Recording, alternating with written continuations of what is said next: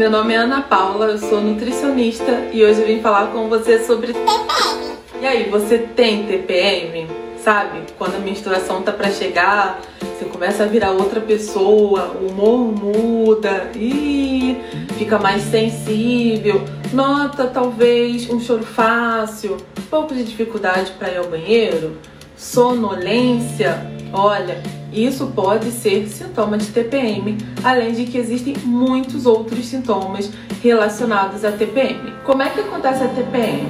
Ela faz parte do, do ciclo menstrual de muitas mulheres. Então, é no primeiro dia da sua menstruação, vamos supor que foi o primeiro dia sua menstruação veio. Até o décimo segundo dia, mais ou menos, porque o primeiro dia que vem a menstruação é o primeiro dia do seu ciclo menstrual.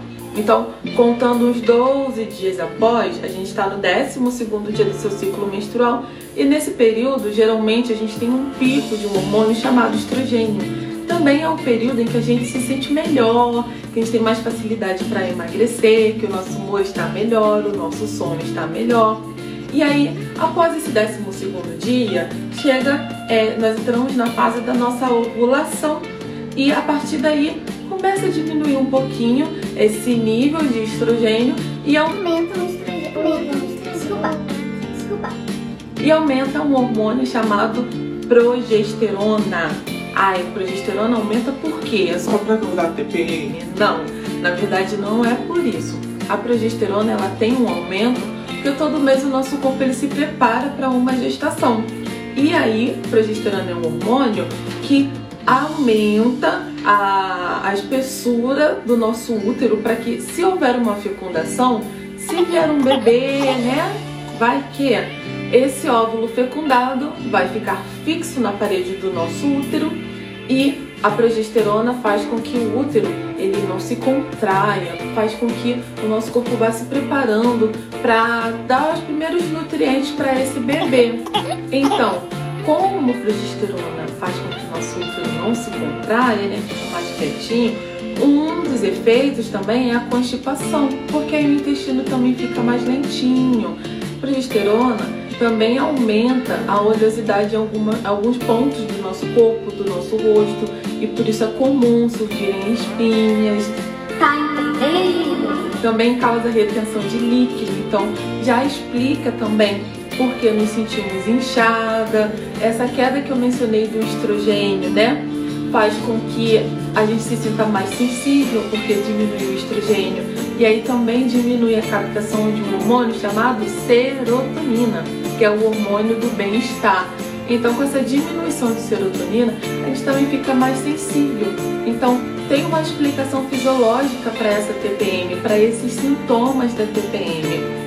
E bem, como eu sou nutricionista, o meu foco é em como a alimentação pode te ajudar nesse período em que, ah, meu Deus do céu, não poderia esquecer da vontade de comer o mundo, da vontade de comer chocolate, né? Da vontade de comer pão, comer macarrão. E por mais que a gente coma, parece que não foi o suficiente.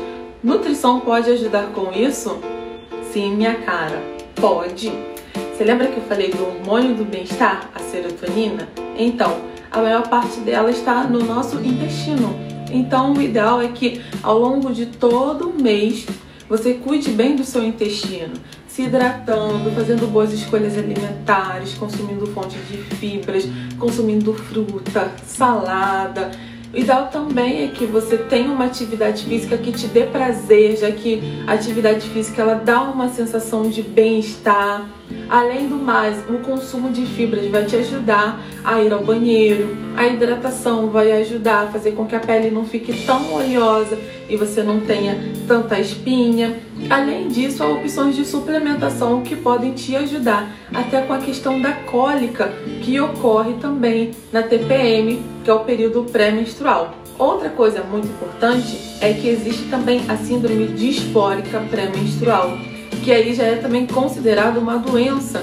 Inclusive, a síndrome disfórica pré-menstrual, ela tem tratamento não só com ginecologista, como pode ter o tratamento com o psiquiatra.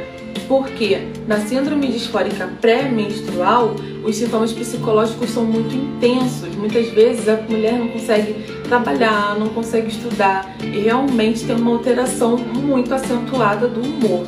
É, tem gente que diz que TPM é frescura, mas não, não é frescura.